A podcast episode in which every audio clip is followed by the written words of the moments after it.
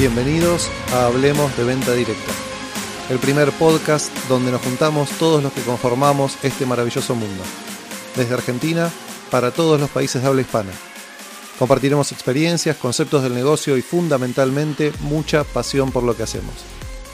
Mi nombre es Maximiliano González y te invito a que hablemos de venta directa.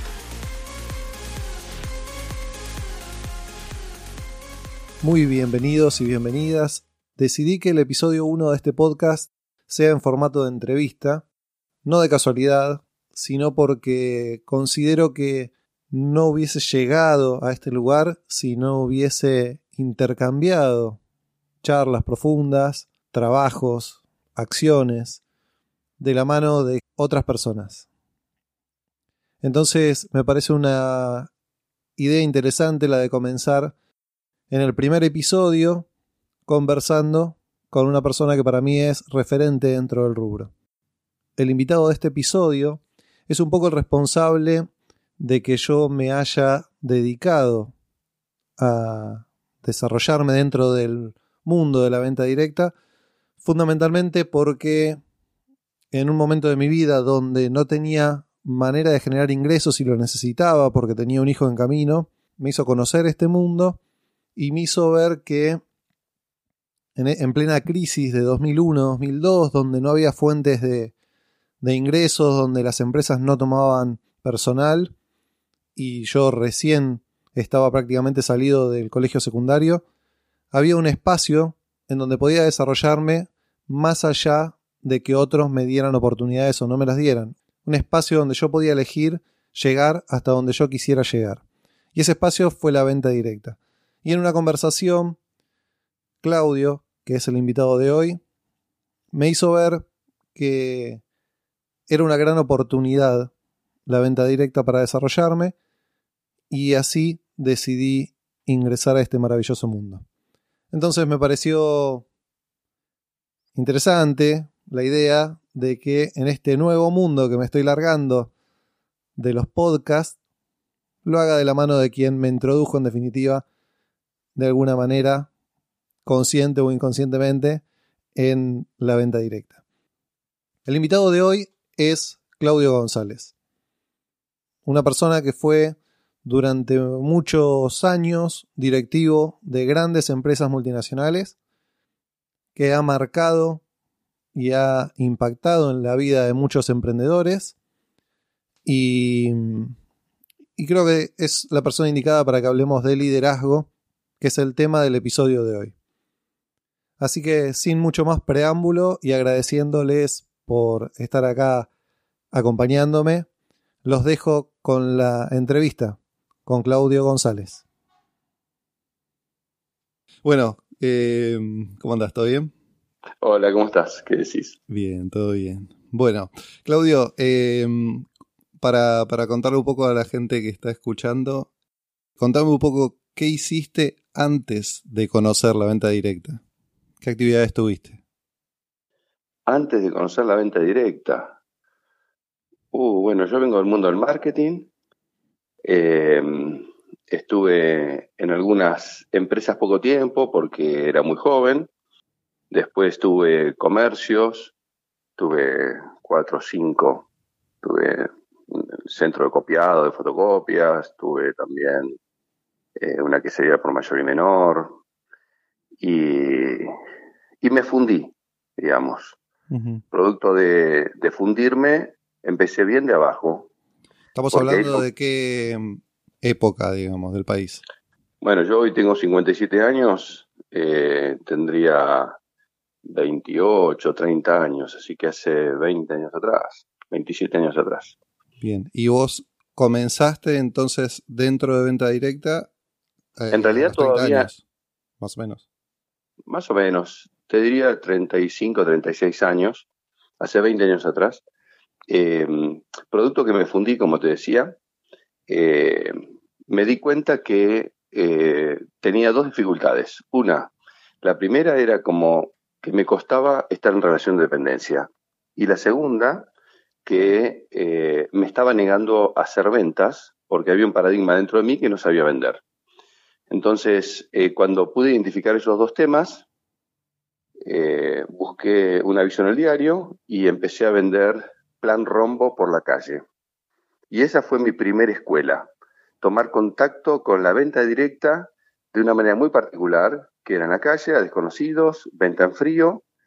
Y, y, bueno, y ahí estuve seis meses hasta que me di cuenta que me encariñaba con los clientes, que me gustaba vender, establecí mis propios códigos de ética para la venta.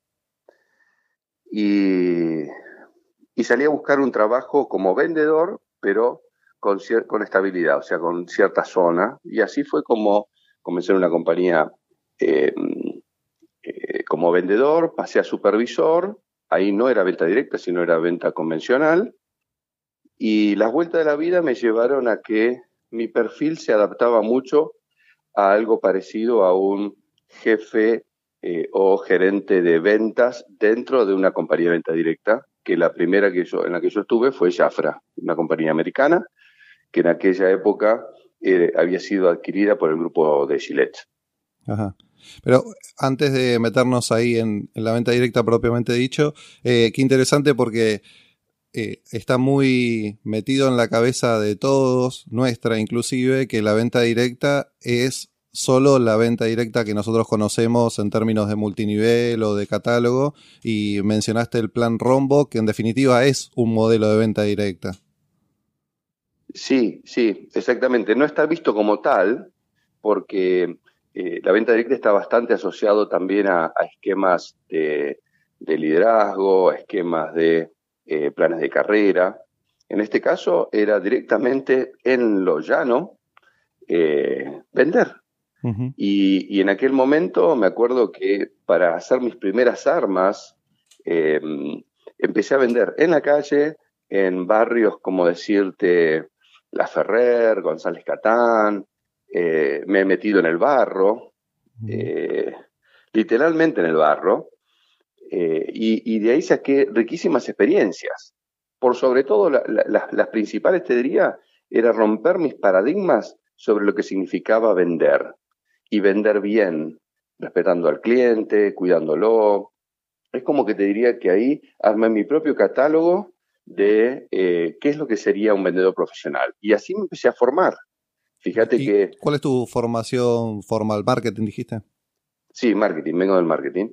Y mm, vos fíjate, eh, en 10 años, de, después de establecer ese código de ética interno, pasé de estar vendiendo en la calle a un puesto de director general en un mercado y haciéndome cargo de la, de, la región andina, eh, Chile, Perú y Ecuador.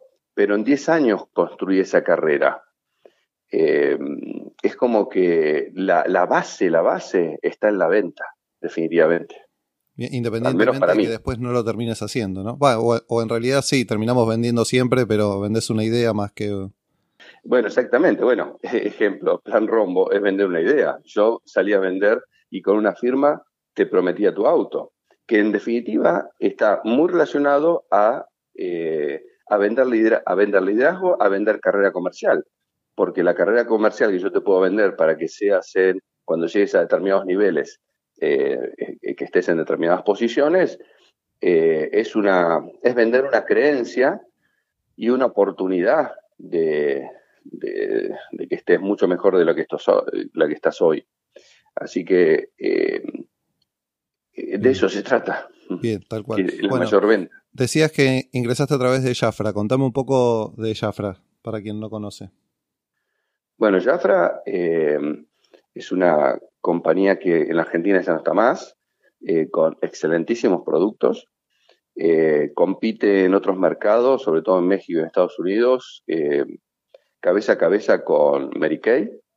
De hecho, tanto Mary Kay como Shan Day, que fue la fundadora de Jafra, trabajaban en la misma compañía hasta que las dos se independizaron. Eh, así que bueno, eh, básicamente los productos que venden son cosmética, productos de cuidado en general para el cuerpo, cabello y pero principalmente cosmética. Bien, y ahí ingresaste en qué posición o qué función cumplías? Ahí estuve como cinco años, cinco o seis años, estuve como jefe de ventas, comencé ahí, después pasé a gerente de ventas.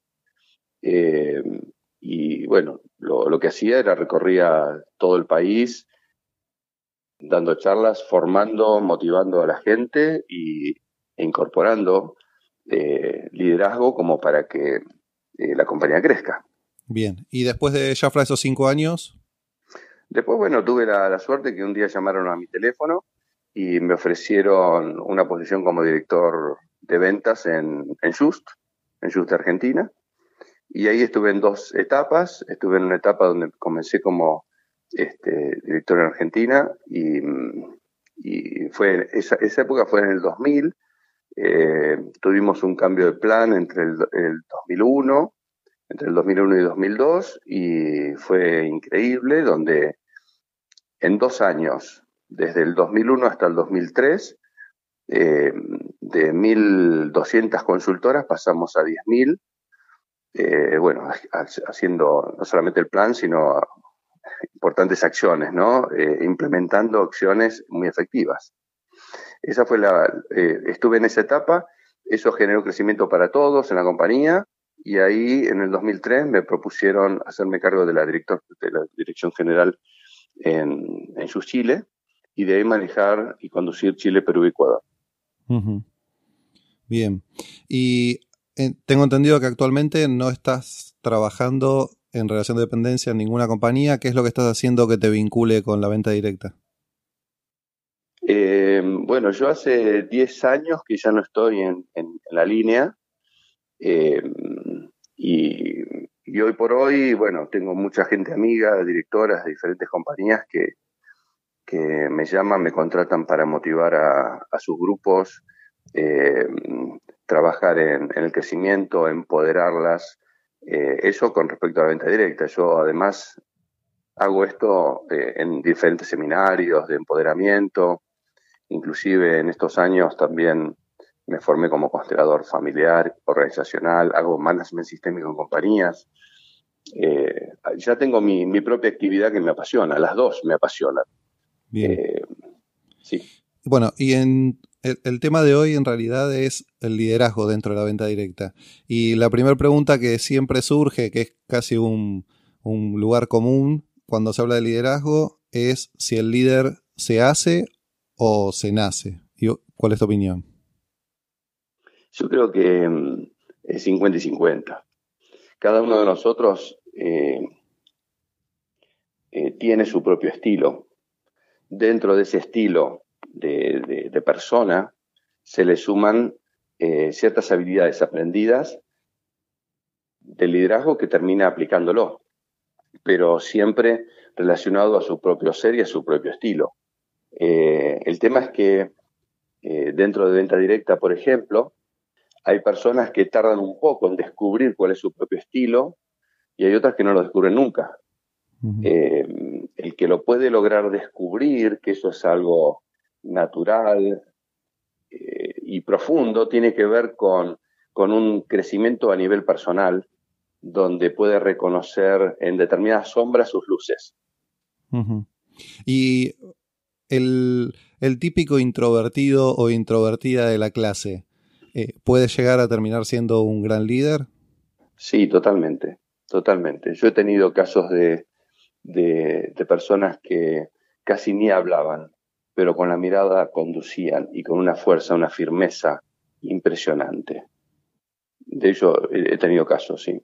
¿Consideras que hay ciertas diferencias o características específicas en un líder dentro de venta directa versus otro tipo de negocios?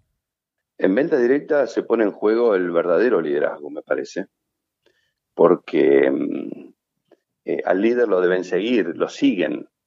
Eh, el líder se va haciendo en la medida que, va teniendo seguidores y, eso fortalece mucho más su liderazgo. Lo que hay fuera de la venta directa mucho tiene que ver con gerentes, que el gerente, eh, al gerente hay que obedecerlo, el gerente manda. Igualmente hay gerentes líderes o líderes gerentes pero en la venta directa sí podemos identificar perfectamente cuando hay liderazgo, por el seguimiento y la admiración y cómo lo va construyendo. Bien, quizás es como que se marca más claramente la diferencia entre un liderazgo y un cargo, ¿no? Digamos, porque el cargo en definitiva se alcanza mediante la construcción del liderazgo en venta directa. Exactamente, sí, exactamente. Y, recién mencionabas que trabajaste en Chile, Perú, Ecuador. ¿Hay diferencias entre los perfiles de liderazgo de acuerdo a la cultura o a los diferentes países? Mira, nosotros como argentinos, eh, por ser tan extrovertidos, viéndolo desde afuera, nos ven como, con cierta agresividad, que también es una mezcla de pasión. Eh, lo que pasa es que somos gritones y arengamos a la tropa con otro tono. Eh, lo que he observado en, Chile como en Perú es que eh, es como que son personas, te diría que hasta más amorosas, con, cierta dulzura, eh, pero en términos puros de, liderazgo es la misma firmeza. una persona que, que es líder se nota claramente con, estos estilos, ¿no? Fuera donde esté, exactamente. Lo mismo pasa con, los, mexicanos, ¿no? Este, o las mexicanas. Bien. Si, si tuvieras que salir a buscar el líder o la líder en venta directa, ¿no? Y tuvieras que dibujar en tu cabeza el, ese perfil, no sé si existe el ideal, pero el más cercano a ese ideal. ¿Qué, cuatro o cinco cualidades buscarías? Bueno, por sobre todo yo te diría, que es lo que yo siempre he aprendido y también he utilizado, a no prejuzgar a nadie. Porque mm, eh, yo puedo tener una, mirada más o menos desarrollada hacia la detección del liderazgo, pero los pingos se ven en la cancha. Entonces, eh, yo quizás puedo prejuzgar y no elijo a alguien que, sea un poco tímido y a lo mejor me estoy perdiendo un, gran líder. Así que yo creo que a eso le prestaría atención, a no prejuzgar. Eh, a medida que uno va teniendo más experiencia y va viendo gente, a mí lo que me pasa es que puedo identificar y reconocer determinados rostros que son parecidos a otros rostros que he conocido. Eh, eso es como que no, no falla mucho. Eh, pero hasta que uno vaya teniendo experiencia, yo diría de concentrarse puntualmente en no prejuzgar y darle la oportunidad de negocio a todo el mundo. Bien. Em, Pero vos me habías hecho otra, vos me habías hecho una pregunta. Eh, volveme a repetir esa pregunta nuevamente. Sí, si tuvieras que salir a buscar eh, un perfil ideal de liderazgo, eh, ¿qué cualidades buscarías? Ok. Dentro de, de, lo que buscaría sería personas proactivas, personas eh, que quieran, que tengan necesidades, que mm, frente a, alguna propuesta que le haga, eh, no tarde en darme respuestas y, acompañar en el proceso. Personas que tengan hambre. Y te diría que, tengan eh, ese ojo de tigre, esas ganas de cambiar su vida y de cambiarle la vida a otros o mejorarles. ¿Mm? Sí, muchas veces en, este negocio el líder o, la persona que está presentando la oportunidad es como que se mueve más por sus propias expectativas o sus, por sus propios deseos más que por lo que ve en el otro y, muchas veces se genera un o, se fuerza un proceso en donde se frustran mutuamente porque el liderado realmente en el fondo no tiene la intención de hacerlo y el líder se frustra porque considera que no está pudiendo lograr el cambio en el otro, ¿no? Y esto que vos decías de detectar que el otro realmente tenga ganas de hacerlo.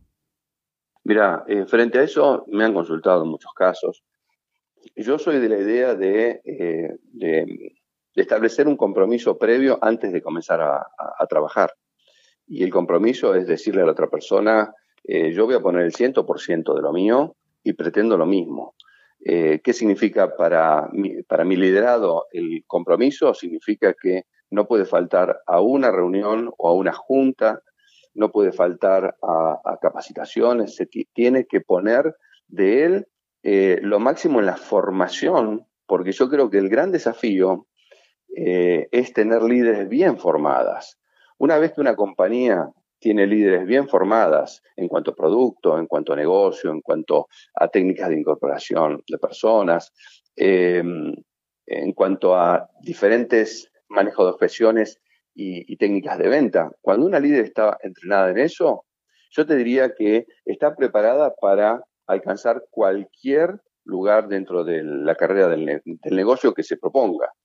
Eh, así que yo lo que pido es compromiso en esa formación y, mm, y que confíe en que la voy a orientar para que logre sus objetivos. Y después también un, compromiso con la acción, ¿no? Fundamentalmente también.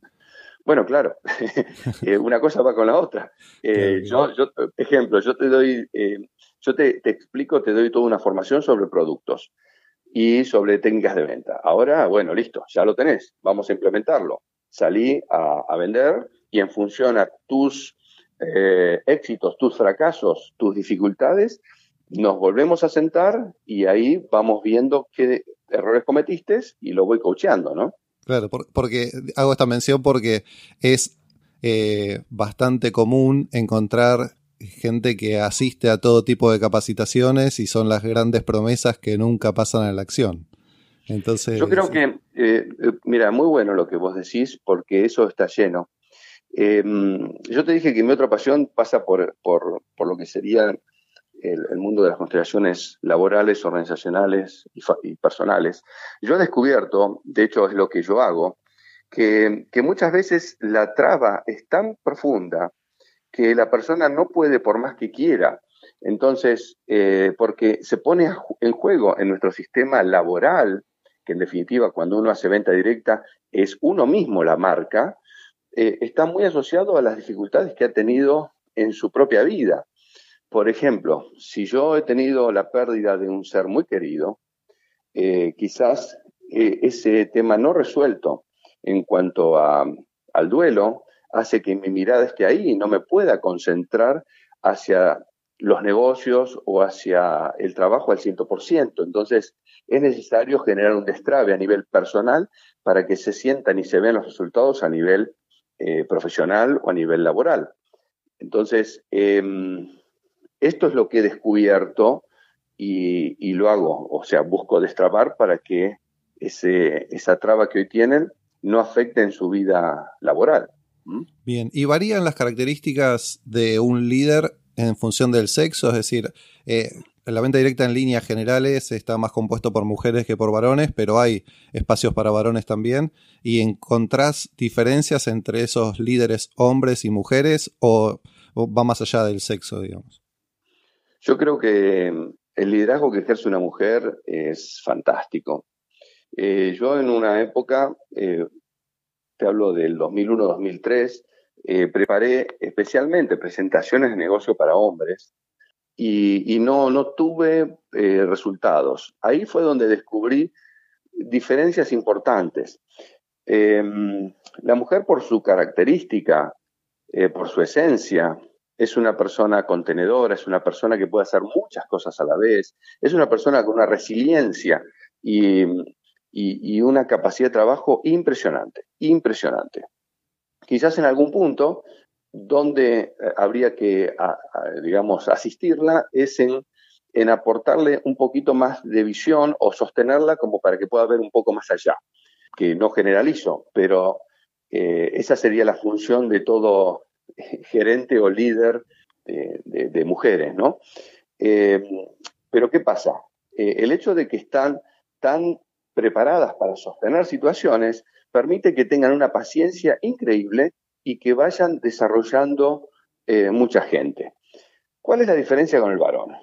El varón, por su contextura, por sus características, es como que siempre está buscando un poco más allá, el otro extremo, pero le cuesta muchísimo sostener el aquí, ahora eh, y procesos lentos de crecimiento. El varón es como que se aburre y si no encuentra que rápidamente hay resultados económicos, busca otras alternativas y no sostiene. Yo te diría que ahí es donde está la, diferencia. Si el varón ve que en la venta directa no saca el dinero que, se, que esperaba, agarra un taxi y se pone a manejar. Entonces es como que no le da tiempo al tiempo. Ahí es lo, que encuentro como diferencia. Sí, de hecho lo que decís ahora me dispara pensar en personas que he conocido en distintas etapas, en distintas empresas, y siempre me encuentro con que hay muy pocos hombres, los hombres que hay son exitosos, pero no encuentro ahora, en este momento, no se me vienen a la mente perfiles masculinos que estén durante mucho tiempo intentando con constancia y que no estén alcanzando el resultado. Es decir, si no lo alcanzan rápido, es esto que vos decís, ¿no? Se van, se van a hacer otra cosa. Sí, yo, yo eh, ya he reconocido o identificado perfiles de hombres, eh, pero esos perfiles son personas que les encanta vender, por ejemplo, están bien sustentados en la venta, porque es un placer que les da vender y atender y cuidar. Es un perfil, te diría, como medio paternalista, maternalista, mezclado. Pero si no fuera un perfil así, eh, mira, yo recuerdo que en algunas oportunidades he trabajado así con grupos donde aparecía algún varón. Y cuando yo le sugería, bueno, tenés que hacer determinado trabajo de campo, así, así, él o ellos me terminaban trayendo un plan como un mega plan donde había que hacer presentaciones en hoteles y, hacer eh, determinada frecuencia en el diario. Es como que el varón ve lo grande, pero este trabajo, venta directa, es un trabajo hormiga, uno a uno, es un trabajo eh, con pura perseverancia en acción y en el uno a uno. Bien, ¿y qué me puedes decir del liderazgo, pero no en el campo, sino dentro de las compañías, la parte del staff. ¿Qué, observaciones podrías hacer en función de eso? Bueno, puertas adentro, el liderazgo no es, o sea, bueno, es, gerenciamiento. Tenés eh, un staff eh, donde el gerente que te toca puede ser un gerente líder o un gerente. Eh, el, tema muy interesante es el perfil comercial que está en contacto, te hablo del staff, está en contacto con la fuerza de ventas. El perfil comercial debe ser el intermediario entre las, eh, entre las metas u objetivos que te pone eh, la compañía eh, o la corporación y cómo te la tenés que arreglar para conseguirlo. Ejemplo, te piden un 30% de crecimiento respecto al año anterior. el perfil comercial lo que tiene que buscar, o el director comercial, es, eh, es traducir ese 30%, eh, bajarlo de forma tal que sea motivador. ¿Qué es lo que yo hacía? Ese 30% que me pedían de crecimiento lo distribuía entre todo mi liderazgo. Y me ponía a analizar cada una de mis líderes cuáles eran sus verdaderos motivos personales para crecer este año. Entonces, eso lo traducía en que una de mis líderes estaba construyendo la casa y eh, tenía que armar su cocina o este, poner el piso a la casa. Entonces, como yo sabía eso, la comprometía con sus propias metas. Y quizás para lograr eh, el armado de la cocina o el piso de la casa, quizás tenía que crecer un 60%. Pero eso yo no se lo decía, yo directamente trabajaba sobre, sobre ella con sus propios motivos y sus propias metas. Entonces eso lograba que la gente lo trabaje por sí mismo. Entonces, bueno, es como que mm, por ahí me amplié por... No, pero qué interesante sería que esto que vos decís también lo pueda aplicar alguien que está en el campo desde el lado de la fuerza de ventas, ¿no? Un líder que pueda hacer sin tener, digamos, como alguien del staff que tiene un objetivo impuesto de alcanzar, que se autoimponga un objetivo de crecimiento y lo plantea así a sus líderes debajo, digamos, sus perfiles con proyección, en función de la necesidad, el sueño, el deseo de esa persona, ¿no? Bueno, tal, cual. Mira, em, yo creo que todo líder tiene que saber y tener la radiografía de cada una de sus eh, consultoras, este, eh, fuerza de venta. Si yo sé que, por qué motivo ingresó a la compañía, por qué motivo está haciendo lo que hace, cuáles son sus motores y sus resortes. Ahí es donde yo tengo que trabajar. Yo tengo que trabajar en motivar y recordar permanentemente cuál es su sueño. Porque, y, además hay otro detalle. Yo a la gente no le puedo hablar en términos de porcentaje porque la mayoría de personas no logran asociar el porcentaje. Tengo que hablarle en términos de dinero. Eh, muchas compañías yo creo que se equivocan al presentar planes de negocio hablando en porcentajes. Sí, hay que hacerlo de alguna forma, pero si vos se lo bajás a lo llano, al dinero que voy a lograr eh, en tal posición, en tal otra, en tantos meses, eso es otro cantar. La persona directamente linkea el, el valor que van a lograr con sus necesidades básicas de, para mantenerse, para, para alimentar a sus hijos, para llevarlos al colegio. Así que bueno, como vos recién decías, em, eh, todo líder necesita identificar y tener una radiografía de cada uno de sus, liderados, porque ahí está la clave de cómo yo voy a motivar a mi gente para salir y cómo hacer para levantarla cuando se me cae. Eh, una persona que no tiene claro un objetivo, un deseo, es muy difícil de, acompañar. Eh, por eso es que es necesario que el líder eh, esté atento a si el liderado no lo tiene claro, ayudarlo a elegir qué es lo que desea. Bien. Bueno, vamos llegando al final y te voy a hacer un par de, de últimas preguntitas. Eh, la primera, si tuvieras que, mencionar uno o dos, no más que eso, eh, personas que impactaron en tu vida laboral dentro de la venta directa, ¿quién tendrías que mencionar? Y yo te diría, yo tuve como tres maestros, todos distintos, pero todos muy interesantes porque cada uno fui tomando. Eh, uno fue Alfredo Solé, que fue en su momento el que me contrató, el gerente general de, de Jafra en la Argentina. Mi gran maestra, que fue Carmen de Rasti, que era la directora nacional de ventas dentro de, de Jafra también. Distintos los dos, pero yo aprendí muchísimo de los dos. Y de quien también aprendí fue de Sami Raji, que es el, el presidente o director máximo, el fundador de Just eh, Argentina y Latinoamérica. Así que ellos, esas son las personas con las que más aprendí, te diría. Bien. Eh, posiblemente este podcast lo escuchen tres tipos de personas. Lo escuche gente que eh, no forma parte actualmente de, venta directa y lo está escuchando por curiosidad para conocer o aprender.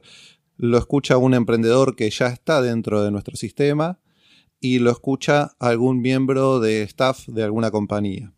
Si tuvieras que mm, hablarle a cada una de estas personas, ¿no? Digamos, un, no sé si un consejo, una sugerencia, un tip o algo que le pueda servir para desarrollarse. ¿Qué le dirías a, cada una de estas personas? Al, que está fuera de la, de la, venta directa en este momento, al que está dentro de la fuerza de ventas y al que está dentro del staff. Oh, interesante. Eh, el que está fuera de la venta directa, yo le diría que no prejuzgue. Eh, porque muchas veces se minimiza este trabajo y realmente el trabajo es increíble, impresionante, donde mm, uno se aprende a conocer a uno mismo y el hecho de ir escalando posiciones eh, y nuevos desafíos hace que el crecimiento interior sea eh, formidable. Así que que se diera la oportunidad de experimentar, porque la experiencia que pueden hacer dentro de venta directa les va a servir para todo. Eh, lo que aprenden dentro de la venta directa lo van a llevar a, las diferentes, los diferentes ámbitos de su vida. Genial. Después, quien está en venta directa, en venta directa hay, hay personas, siempre hay alguna dificultad o alguna traba que hace que me quede en el lugar donde estoy y no pueda avanzar un poco más. Y la venta directa es lo más conocido a la vida que conozco, donde pasamos por todo, nuestra gente pasa por todo, eh, pero si yo no logré seguir avanzando es porque hay algo que tengo que revisar dentro mío. Y, y esta es la oportunidad, porque a través de este trabajo, que realmente es maravilloso, porque nos desafía en el día a día y a cada uno, eh, nos permite crecer y sanar determinadas heridas. Entonces, la medida, yo le, diría que lo que se ve afuera en cuanto al crecimiento o no crecimiento, está hablando de, determinadas dificultades internas que me impiden ascender. Así que eh, el crecimiento se da cuando hay liderazgo. Si me quedo en la venta, estoy limitado a, a, no poder experimentar otras cosas nuevas que van a descubrir. Así que yo los estimularía a que se concentren en, el crecimiento dentro del negocio, aprovechar eh, sin parar la carrera comercial que la, que la compañía le ofrece. Bien, entonces en centrarse un poco en prestarle atención a su propio liderazgo, descubrirse como líder. Sí, descubrirse, eh, porque, eh, y, es más, el liderazgo propio lo pueden identificar como una mezcla entre varias personas de la compañía que ustedes pueden ver, y el de ustedes quizás es una mezcla de cuatro o cinco de esos estilos. Eh, así que escuchar a todos, tomar nota de todo, en cada momento, en cada capacitación, en cada instancia, uno aprende muchísimo. Bárbaro. ¿Y un miembro del staff de una compañía? Yo hace un rato mencioné a Alfredo Solé y él me dijo algo en, la primera reunión, que eh, digamos en la última, cuando ya me había contratado, y él me dijo, mira, eh, yo creo que vas a andar muy bien en, tu función, como en ese momento jefe de ventas, pero si el campo no te acepta, yo no te puedo salvar. Entonces, acá tenés que hacer todo lo posible para adaptarte a hacer tu función y al mismo tiempo cuidar a la gente y al mismo tiempo tener ese, esa, esa mano intermedia entre la dulzura y la firmeza. Entonces, bueno, hay cosas que yo agregué, ¿no? Pero eh, yo, yo diría que si el campo no los acepta, nadie te puede salvar. Es el desafío que todos tenemos. Y, y, y, a la gente, sobre todo acá en Argentina, le cuesta mucho aceptar un no. Cuando un gerente dice un no, sale a buscar a otro gerente a que le diga el sí. Yo creo que el staff tiene que estar muy unido, porque si no está unido, es como que son fisuras donde, donde el agua entra por las fisuras. Entonces, frente a determinadas políticas, frente a determinadas situaciones, tienen que establecer acuerdos y recién ahí bajarlo al campo y sostenerlo. Porque el, principal liderazgo se da dentro de la compañía, es, estar al servicio, pero cada uno en su lugar y en su puesto. el staff es el que le da todo el apoyo y todo el marco y todo el sostén para que la fuerza de venta eh, se desarrolle. Sería como, por ejemplo, imagínate una colmena. Una colmena dentro de la caja sería el marco de la compañía. Pero fíjate, si yo no pondré una caja, una colmena, se va para cualquier lado y en definitiva no se da crecimiento y tampoco produce miel. Entonces, la empresa sería el marco o el cuadro donde la colmena trabaja. Por eso es que es muy importante que esté bien sostenida, que lo están, bajo ciertas políticas internas. ¿Mm? Bien, Claudio, si te quieren contactar, ¿cuáles son tus redes sociales, tus medios donde la gente puede llegar a vos? Facebook, en, Instagram como Claudio Alberto González, eh, googlean y ya también tengo un par de libros eh, hechos, estoy trabajando en otro, concretamente sobre venta directa. Eh, si no, mi WhatsApp eh, sería más 54 911 5695 2817. Bueno, muchísimas gracias por la generosidad de compartir toda tu experiencia en este podcast de Hablemos de Venta Directa. Muchas gracias, Maxi. A vos. nos vemos. Si te gustó este podcast, podés ayudarme a promoverlo dándole una valoración positiva en la plataforma donde lo estás escuchando y recomendándolo entre las personas que te rodean. Podés contactarte conmigo a través de licenciado MG, tanto en Instagram como en Facebook. Gracias por acompañarme y hasta un nuevo episodio donde hablemos de venta directa.